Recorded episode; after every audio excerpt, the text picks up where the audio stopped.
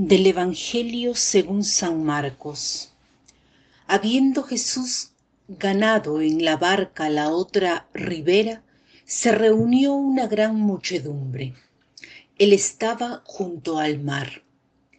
Llegó uno de los jefes de la sinagoga llamado Jairo, que viéndole se arrojó a sus pies y le rogaba diciendo, Mi hijita está muriéndose ven e imponle las manos para que sane y viva.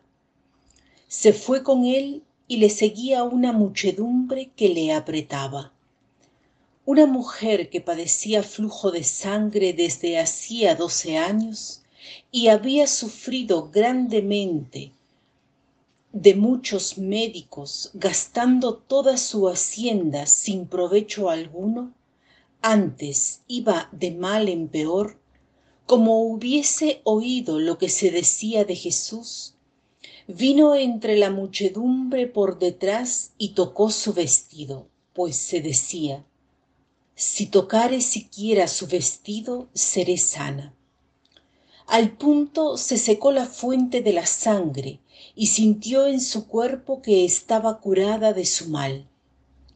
Luego Jesús sintiendo en sí mismo la virtud que había salido de él, se volvió a la multitud y dijo, ¿quién ha tocado mis vestidos? Los discípulos le contestaron, ¿ves que la muchedumbre te aprieta por todas partes y dices, ¿quién me ha tocado? Él echó una mirada en derredor para ver a la que lo había hecho. La mujer, llena de temor y temblorosa, conociendo lo que en ella había sucedido, se llegó y postrada ante él declaróle toda la verdad. Y él le dijo, Hija, tu fe te ha salvado, vete en paz y seas curada de tu mal. Qué bello este pasaje, es verdaderamente estupendo, veámoslo juntos. Tenemos a Jesús que está siempre rodeado por la muchedumbre. En un cierto punto aparece una mujer que sufre hemorragias hace doce años y que piensa que si toca el vestido de Jesús quedará sana. El número doce, según la simbología de los números, significa un número infinito de años. O sea, esta mujer tiene pérdida de sangre desde siempre.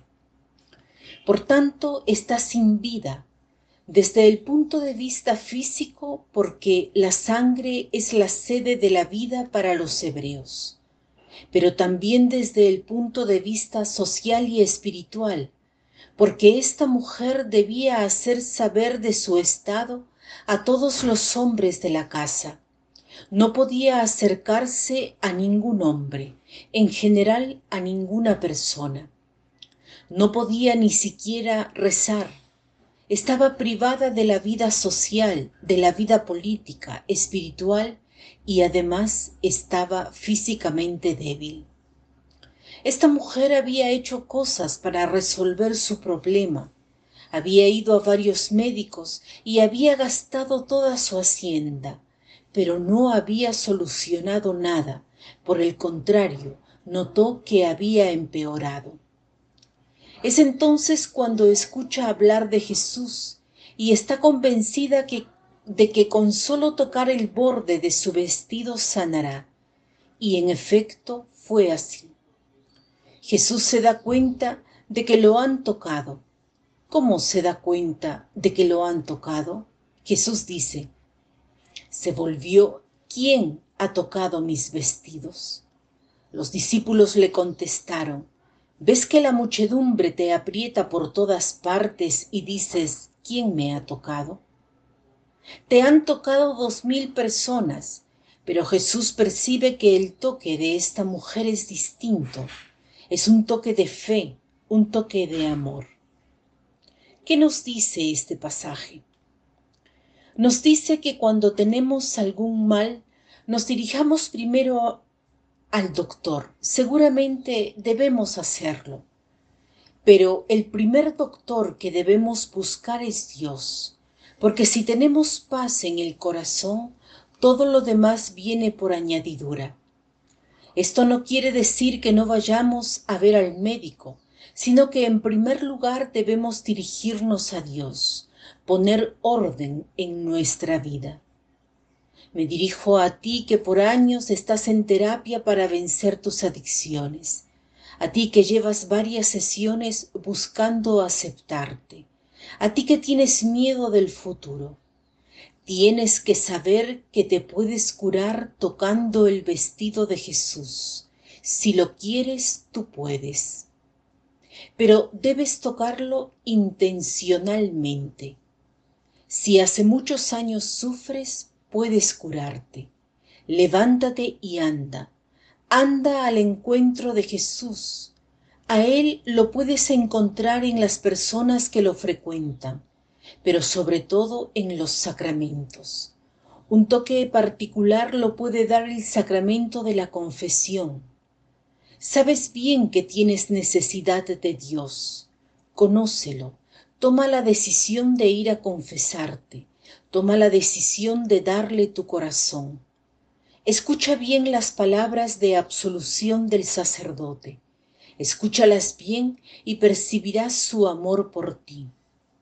Dios Padre de misericordia, que has reconciliado al mundo con la muerte y resurrección de tu Hijo, y has infundido el Espíritu Santo, te conceda mediante el ministerio de la Iglesia el perdón y la paz yo te absuelvo de tus pecados en el nombre del Padre, del Hijo y del Espíritu Santo. Hoy como propósito concreto podemos invitar a una persona a un encuentro de oración. Una buena ocasión es el encuentro que tenemos por una hermana que se ha consagrado el 8 de diciembre en Estados Unidos y festejaremos su consagración el sábado 3 de febrero en la parroquia de la Santa Cruz.